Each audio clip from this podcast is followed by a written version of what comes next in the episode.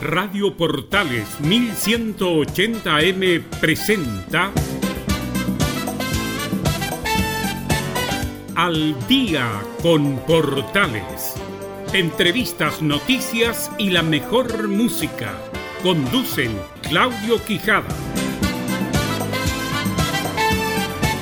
Un placer saludarles, un placer acompañarles. Estamos listos, preparados ahora ya para iniciar una nueva entrega de Al Día en Portales, como es habitual en este horario, a través de la señal 2 de la Primera de Chile. Soy Emilio Freixas y vamos a estar en los próximos 60 minutos juntos desmenuzando toda la actualidad, lo que nos dejó esta jornada de día miércoles 22 de abril de 2020 y por supuesto también acompañado de buena música, buenas canciones como esta portada que les invitamos a disfrutar desde ya.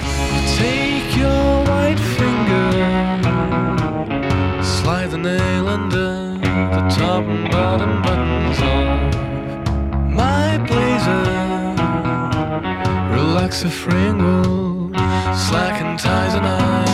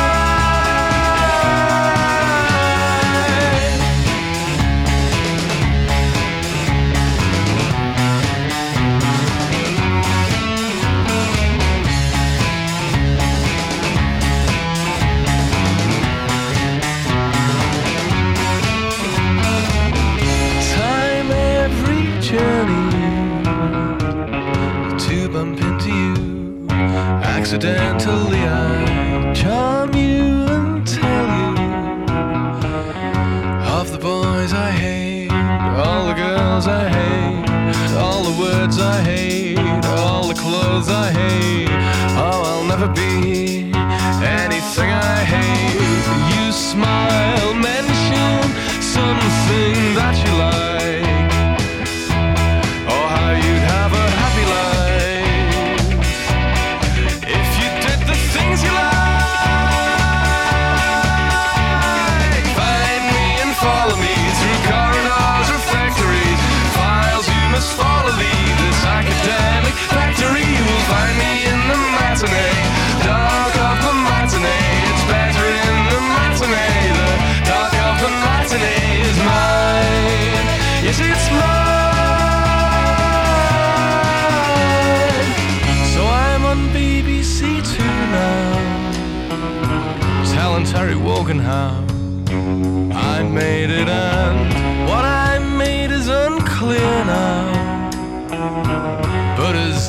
Deference and his laughter is my words and smile are so easy now.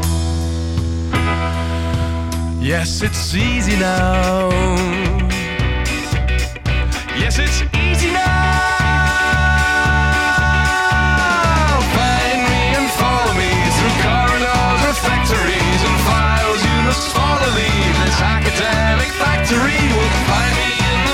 The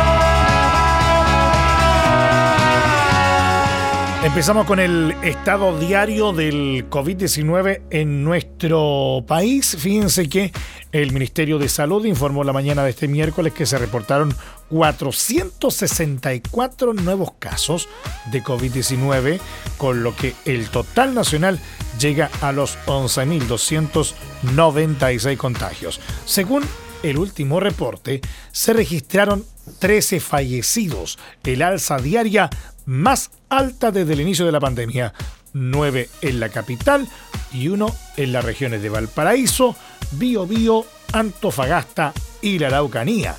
Así, el total de decesos llega a 160. De acuerdo al tradicional balance emitido desde la moneda, 309 pacientes se encuentran conectados a ventilación mecánica. Asimismo, se informó que 718 trabajadores de la salud están contagiados con el virus. Se anotaron 5.386 recuperados. El corte de las cifras, como ya es sabido por la opinión pública, se realiza a las 21 horas del día anterior. Es decir, los números dados a conocer durante esta jornada corresponden a los casos confirmados hasta ayer martes a esa hora. Cuando te sangre la nariz, cuando te duela la cabeza, se termine esa cerveza, cuando las alas de tu avión se derritan sin razón y el cáncer de la soledad te haya matado en la ciudad,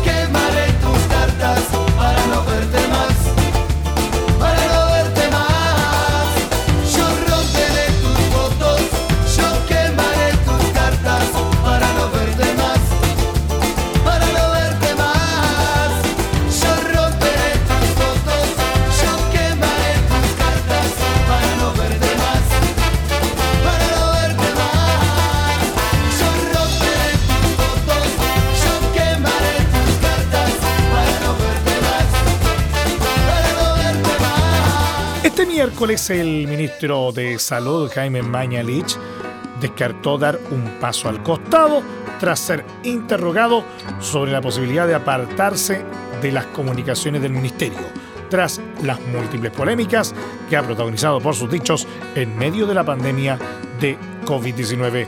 Al respecto, respondió que, evidentemente, yo soy plenamente consciente de mis defectos y de las pocas virtudes que pueda tener, pero lo que tengo absolutamente claro es que este es el momento en que tengo que estar a cargo del Ministerio de Salud. Esto último, a fin de hacer todo lo posible, lo que esté en el esfuerzo mío y de todo el equipo que nos acompaña, que ha sido felicitado por autoridades internacionales hasta el cansancio, para sacar adelante a Chile como creo que está empezando a verse, de una situación gravísima de riesgo para la salud de las personas, en el entendido de que esto no es una cosa que viene y se va. Destacó que la situación viene acompañada de un pic de contagios nuevos y en tres o cuatro semanas por un alza en el número de fallecidos. En este contexto, expresó que su disposición para comunicar estas materias relativas a la pandemia a nombre del MinSal y el gobierno está absolutamente incólume. Lamento si hay personas que se han pasado a sentir ofendidas, pero lo que quiero reiterar es que efectivamente, y perdón que use esta ilustración de mi formación en la escuela, es extraordinariamente complejo estar a cargo de la salud de Chile y de la salud de todos los chilenos. Es una tarea muy pesada sobre hombros muy débiles, expresó. Agregó que evidentemente en esta dificultad yo todos cometemos errores y apuntó a que aquí no está en juicio si el cirujano que está haciendo esta operación es en realidad un cirujano que es medio pesado o es simpático. La pregunta crucial es, ¿este cirujano o este médico o este ministro va a ser capaz de hacer la pega o no? Recordó en este sentido que esta es una tarea de todos los chilenos de todas las autoridades. Nadie, ni siquiera un ciudadano de a pie, puede excusarse de la responsabilidad que tiene para el hoy. En este sentido, cuestionó que tenemos situaciones en que la gente dice queremos una cuarentena total, sin dimensionar exactamente el daño que puede producirle a ellos mismos y a otros una medida de esa naturaleza en términos de comida, salud, pobreza, desempleo y que en el mismo lugar no haya ninguna decisión de trabajar en serio por el aislamiento social, por usar mascarilla, por lavarse las manos, por respetar el toque de queda, por respetar la cuarentena. Respecto de la polémica por sus opiniones vertidas respecto del cierre de las escuelas para enfrentar la pandemia, expresó que sabido es, y lo he repetido, que en mi opinión el momento adecuado para terminar o para hacer el quiebre escolar era aproximadamente 15 días después de lo que se hizo. Sin embargo, esa discusión fue conversada con un conjunto de ministros, con el presidente de la República, con el comité de expertos, con los alcaldes y el gobierno como uno solo tomó una decisión. Y esa decisión es la que vale, sostuvo.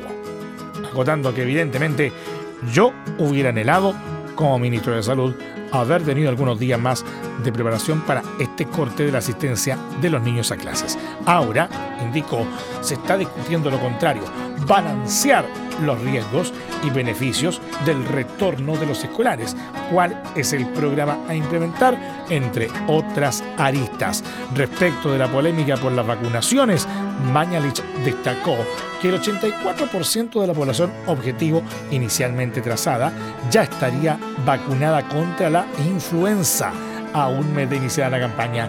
En este contexto, a la fecha, se contabiliza un 61% de los niños vacunados, indicó Mañalich, explicando que la población objetivo aumentó, incluyendo policías, gendarmes, internos en las cárceles, entre otras personas, esperando que mediante consultorios y eventualmente en las escuelas se pueda acelerar la campaña para los menores.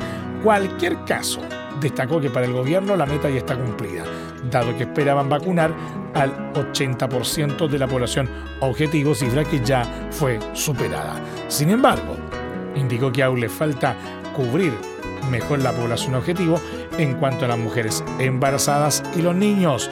En cuanto a esto último, reiteró que el gobierno tenía la intención de que los grupos incorporados al grupo de influenza este año y que no estaban el año anterior se vacunaran en sus escuelas, lo que no pudo conseguirse. Por ello, tuvimos una llegada masiva a los centros de salud familiar de niños y padres que acompañaban a sus niños más bien buscando su vacunación consideraron que esto fue inconveniente debido a las aglomeraciones que se formaban, poniendo en riesgo a personas más vulnerables al COVID-19, por lo que se llamó a los niños a no vacunarse. Sin embargo, llamó a los padres a llevar a sus niños este grupo de riesgo a los centros de salud familiar para inmunizarlos, afirmando que este es el momento en caso de que no se regrese a la brevedad a las clases presenciales.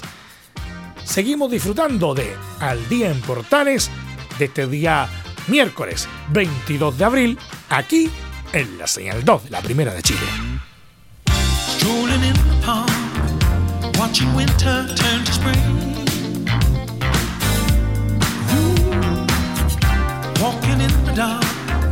Seeing lovers do that thing. That's the time. Feel like making love to you. That's the time. Feel like making dreams.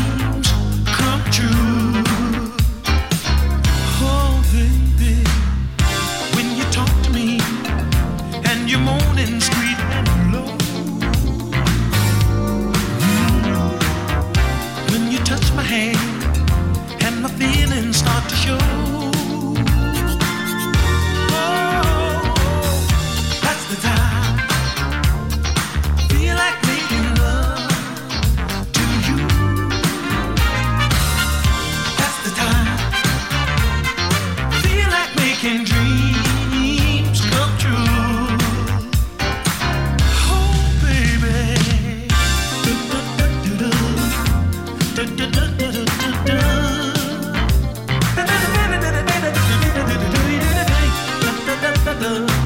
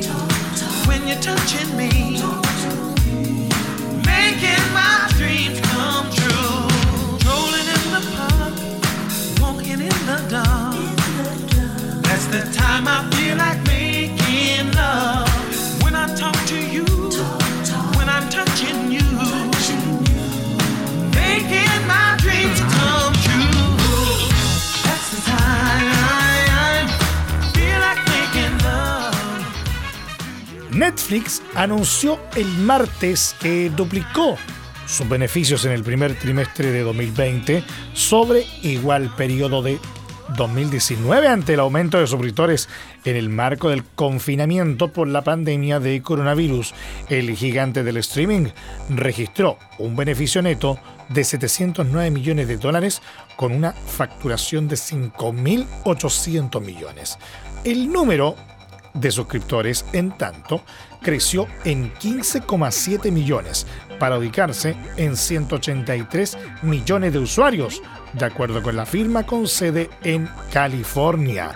Netflix, dijo asimismo, que no estaban claros los efectos a largo plazo en sus ingresos de la enorme pérdida de puestos de trabajo por la crisis sanitaria. En nuestra historia de más de 20 años, nunca hemos visto nada más incierto e inquietante, dijeron los ejecutivos de Netflix a los inversores.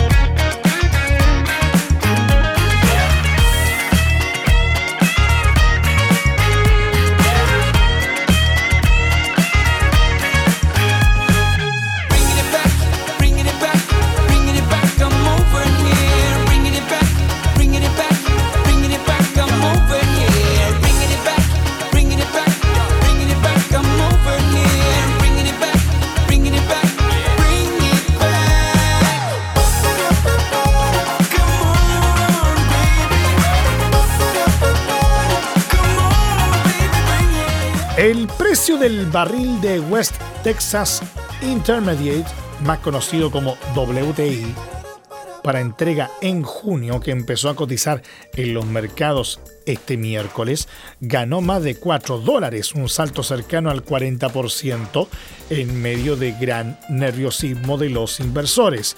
El precio del WTI varía esta jornada 15,74 dólares, un alza del 36,04% respecto al cierre del martes. Poco antes había alcanzado 16,20 dólares con más de 40 puntos porcentuales de ganancia. El barril de Brent del Mar del Norte subía un 14,43% para situarse a 22,12 dólares. La volatilidad actual persistirá hasta la entrada en vigor del acuerdo OPEP El 1 de mayo, aseguró el miércoles el ministro de Energía ruso Alexander Novak, citado por las agencias de noticias rusas tras una videoconferencia con los diputados de la Duma. El precio del WTI llegó a moverse en terreno negativo el lunes por primera vez en la historia.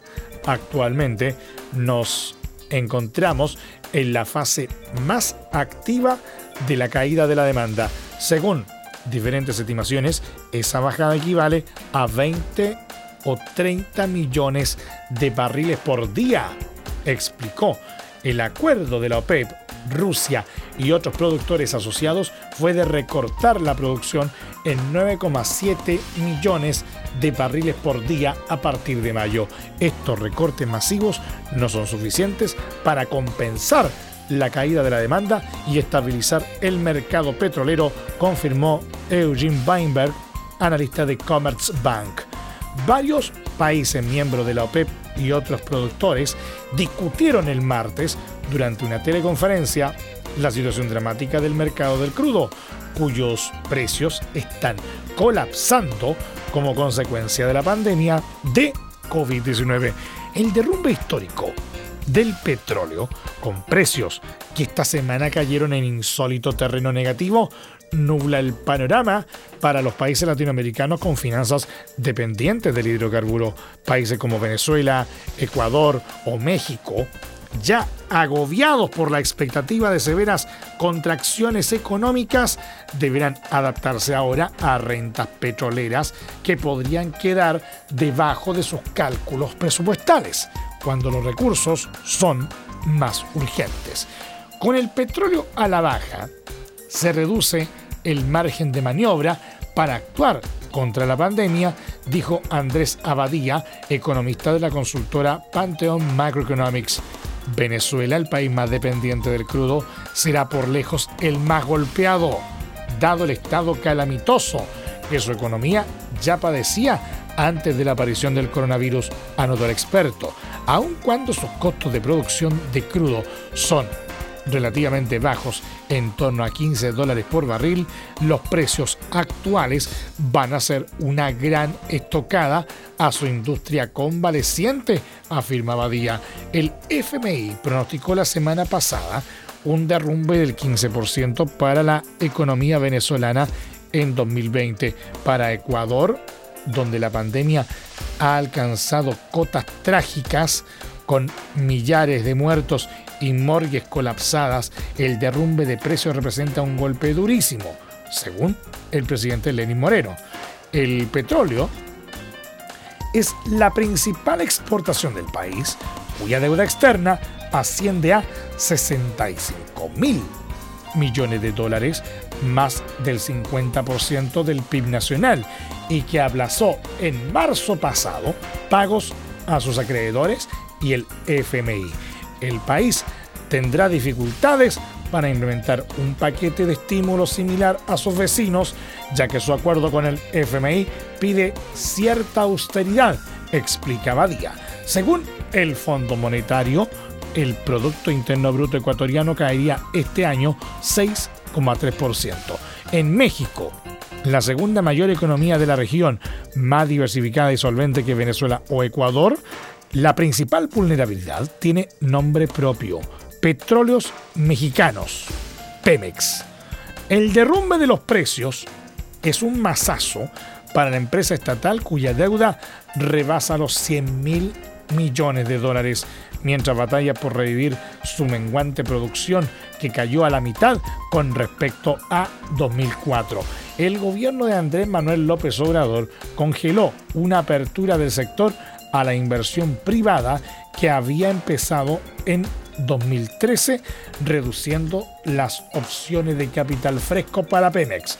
Su estrés financiero quedó expuesto la semana pasada cuando las calificadoras Fitch y Moody's rebajaron su deuda a grado especulativo, luego de que la nota crediticia de México también fuera reducida por ambas agencias, además de Standard Poor's, previendo el impacto del COVID-19. Las exportaciones petroleras representan alrededor del 18% de los ingresos presupuestales de México y apretarán las cuentas junto a la menor recaudación tributaria por la contracción económica. En Colombia, una vez que se disipe la crisis sanitaria, el petróleo se convertirá en el problema número uno del país, en opinión del ex ministro de Hacienda cafetero Mauricio Cárdenas. El golpe al presupuesto que contaba con un barril en 60,5 dólares y donde la renta petrolera representó 9,3% de los ingresos de 2019 se sentirá el próximo año cuando las empresas del sector paguen los impuestos para este asiago 2020.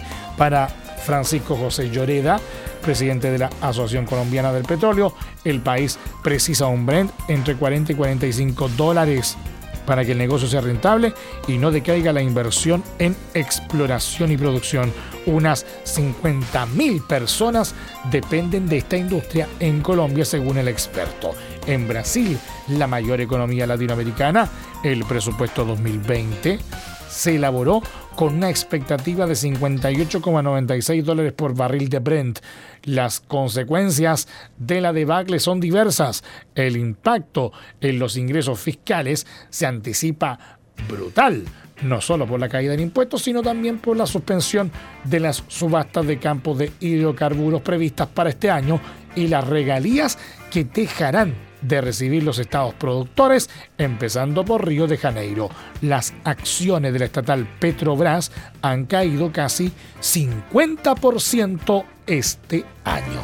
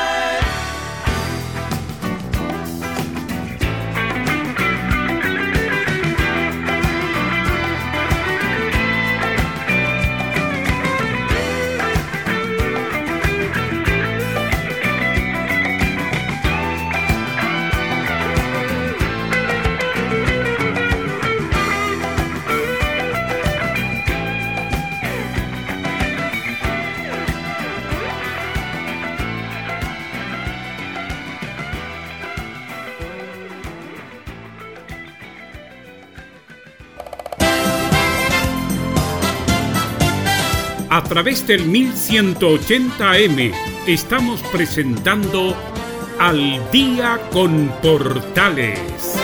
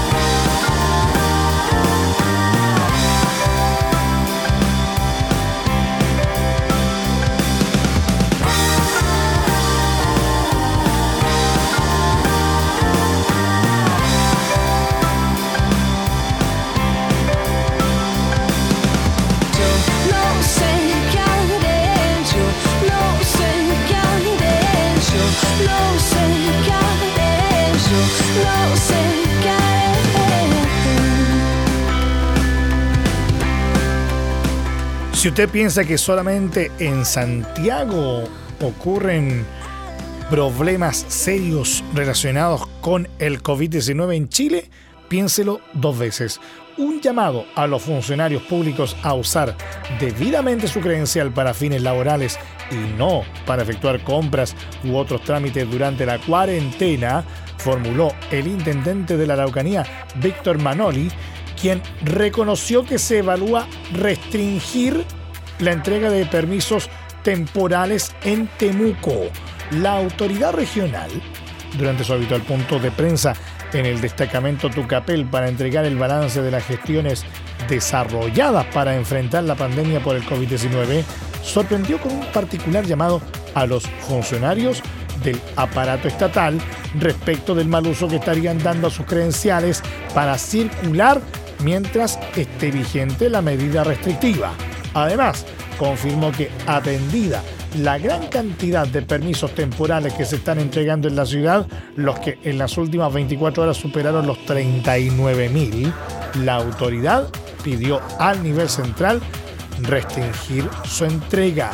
El intendente insistió que de nada sirve mantener la condición de cuarentena y adoptar diversas medidas si la comunidad no asume lo serio de la pandemia y que ha cobrado la vida de 25 personas en la Araucanía, por lo que insistió en llamar a los habitantes a permanecer en sus domicilios y así ayudar a evitar que aumente la propagación del virus.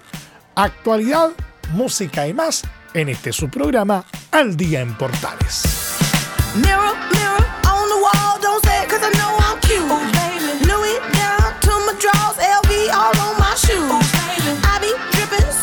sauce, got a bit looking like Grey. Oh, Lit up like a crystal ball, that's cool, baby, so is you, that's how I roll. If I'm shining, everybody gonna shine. Yeah, I'm gold. I was born like this, don't even gotta try. Now you know. I like shot a nigga better over time. Now you know. They just say I'm not the baddest bitch you like. it ain't my fault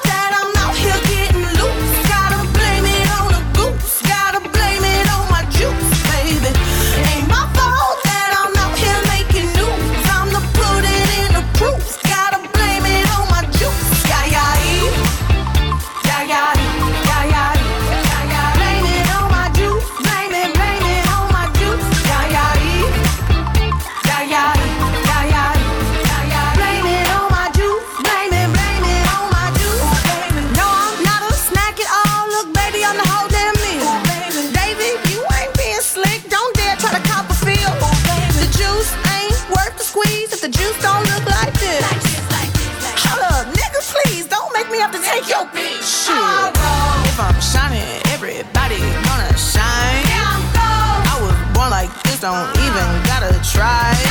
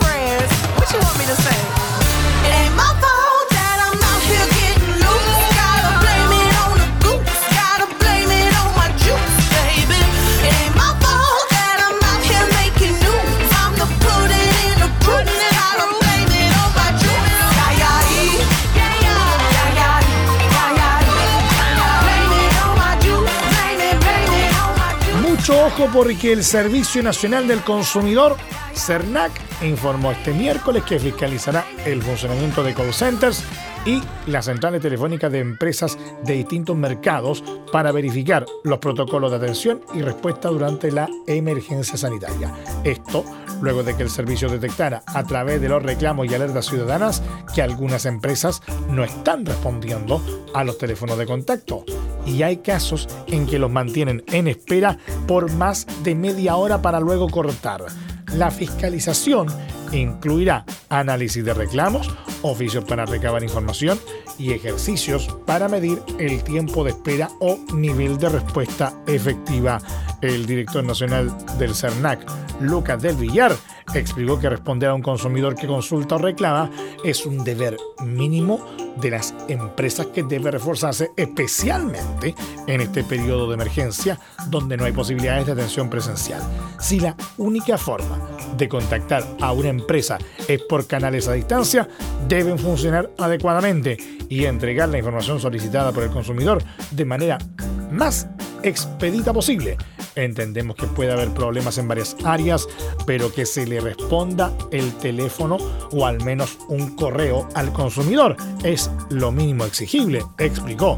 La autoridad instó a las empresas a tener más de un canal de comunicación con los consumidores, incorporando, por ejemplo, el contacto vía correo electrónico en sus páginas web y que sea contestado oportuna y adecuadamente. Si una empresa tiene problemas en su call center por motivo de la contingencia, debe informar a sus clientes de alguna manera, retomar el contacto lo antes posible y generar canales alternativos como correo electrónico agregó del Villar. Producto de la pandemia, se ha incrementado el comercio a distancia, motivo por el cual para el CERNAC es fundamental que opere de manera adecuada. La autoridad enfatizó que las personas necesitan comunicarse a diario con las empresas para contratar, modificar o terminar con un servicio, preguntar por una compra por internet que no ha llegado o hacer seguimiento al despacho de productos adquiridos en un supermercado, por lo que el no encontrar respuesta es frustrante. Una vez analizada la información y en caso de detectar incumplimientos a la ley del consumidor, el CERNAC indicó que tomará las acciones que correspondan.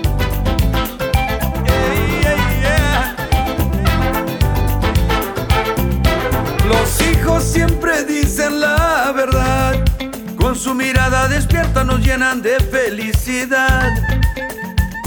Hay que observar, también escuchar. Tratan de decirnos algo que aún no sabemos descifrar. Ellos ya conocen la verdad, se enteraron a la fuerza del precio de su estabilidad. Tenemos que volvamos a iluminar. Y es que la vida me está llamando,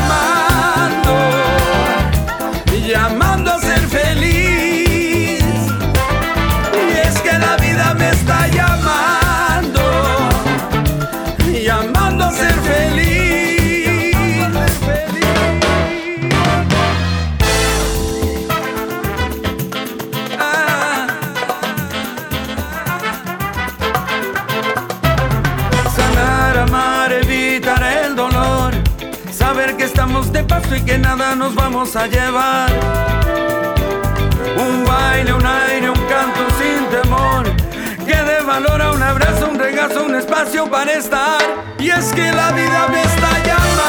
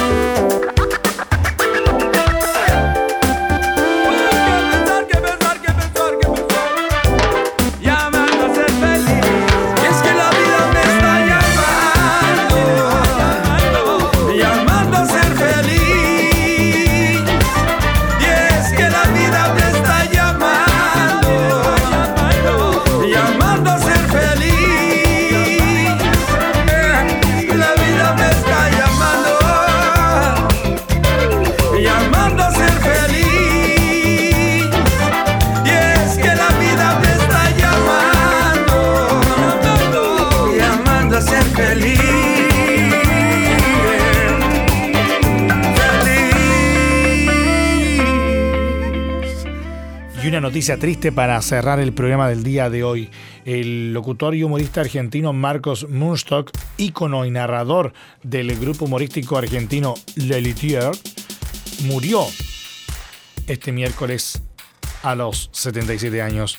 Después de más de un año de lidiar con un problema de salud que se tornó irreversible, nuestro compañero y amigo finalmente partió, indicó la agrupación mediante un comunicado. De acuerdo al diario El País, el diagnóstico médico del músico, aún desconocido para la opinión pública, lo alejó en marzo de 2019 de los escenarios.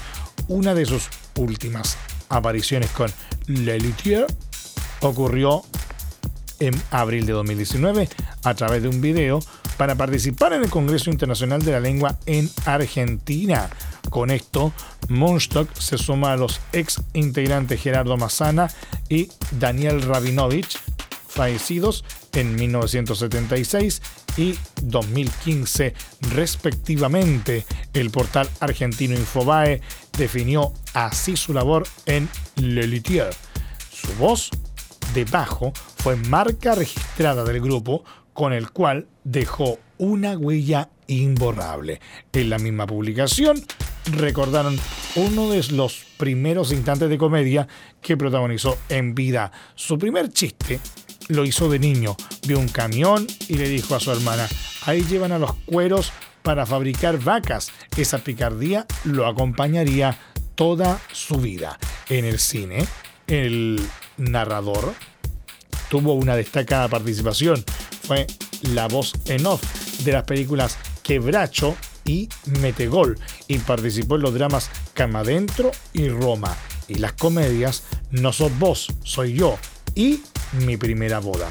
La noticia ha tomado por sorpresa no solo al circuito artístico argentino, sino también hispanoamericano. De ahora en más, cada uno de nosotros deberá empezar a transitar el doloroso camino de aprender a convivir con su ausencia, pero no hoy. Pensar hoy en partidas o ausencias nos resulta demasiado triste. Hoy preferimos evocar todo lo que Marcos nos brindó y conservaremos con nosotros para siempre, señaló Lelitia.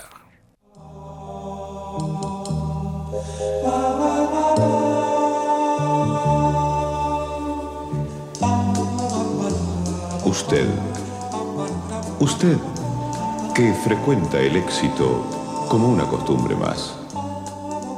Usted que triunfa con la misma naturalidad en los negocios y en los deportes más exclusivos. Usted, que está habituado a que los hombres lo respeten y las mujeres lo admiren. Usted nos puede decir cómo hace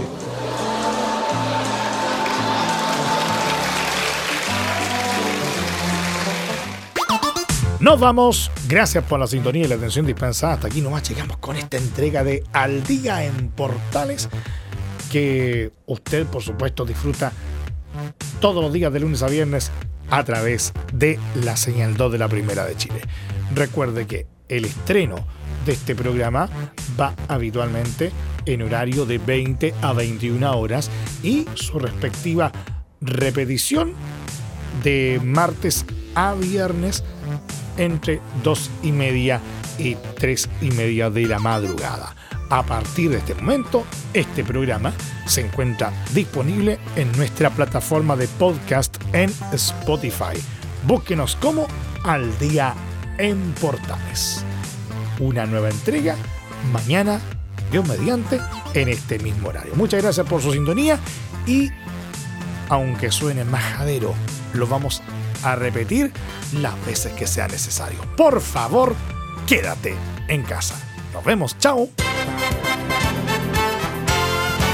Radio Portales 1180M tuvo el agrado de presentar Al día con Portales. Claudio Quijada agradecen su sintonía y les desean muy buenas noches.